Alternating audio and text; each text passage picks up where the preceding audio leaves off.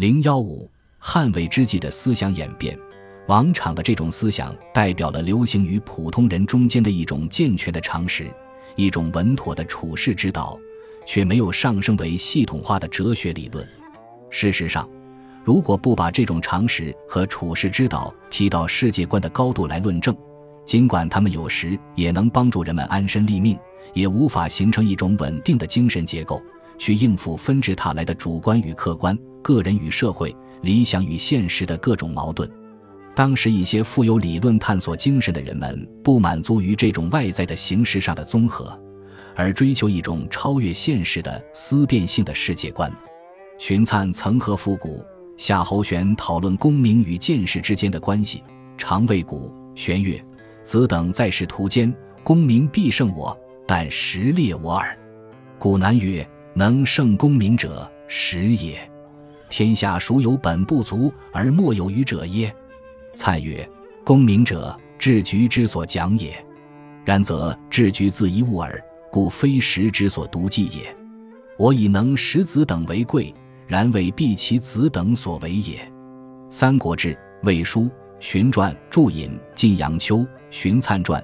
荀粲所说的实指的是一种超越的世界观，和复古所理解的并不相同。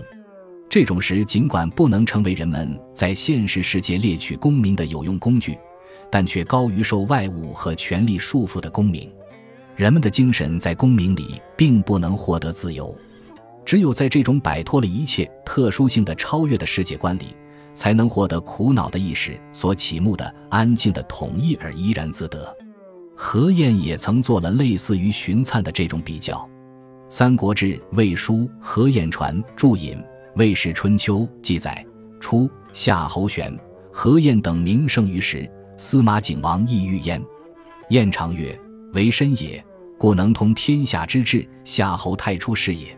为己也，故能成天下之物；司马子元是也。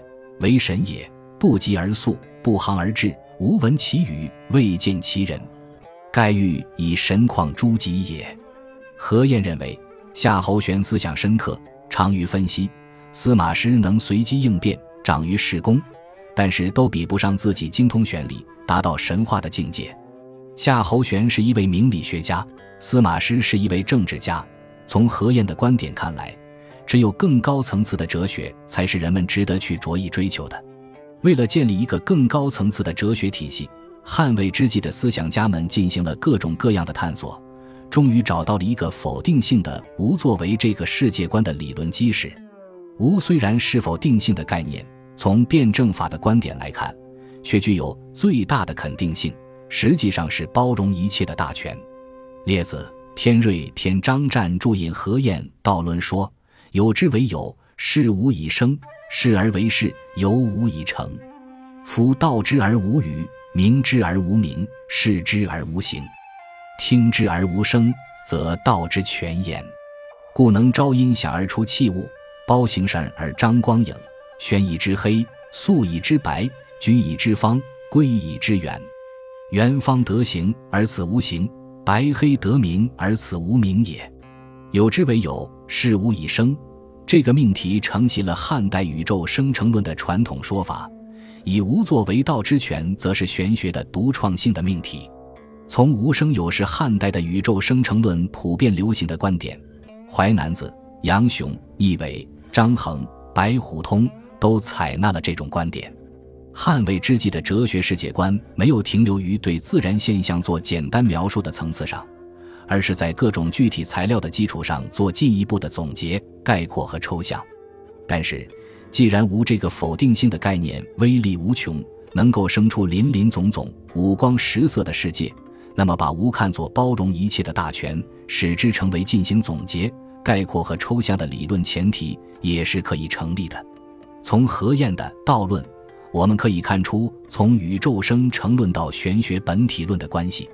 何晏和王弼一样，都特别强调天下殊途而同归，百虑而一致。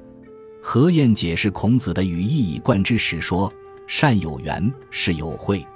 天下殊途而同归，百虑而一致，知其源，则众善举矣。故不待多举，亦已知之也。”《论语集解》。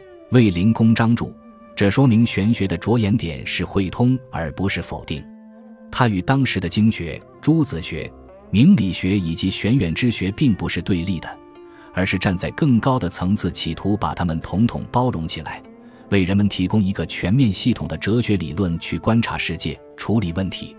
汉魏之际的后期，分裂割据的状态接近尾声，统一的前景清晰可见。何晏的《景福殿赋》说：“历列辟而论功，无今日之治之。彼无蜀之湮灭，故可翘足而待之。”文选卷十一。为了完成统一大业，迎接一个符合理想的新的历史时期的到来，哲学家们也在进行艰苦的努力。这种努力的成果就凝聚在以无为本这个抽象的哲学命题之上。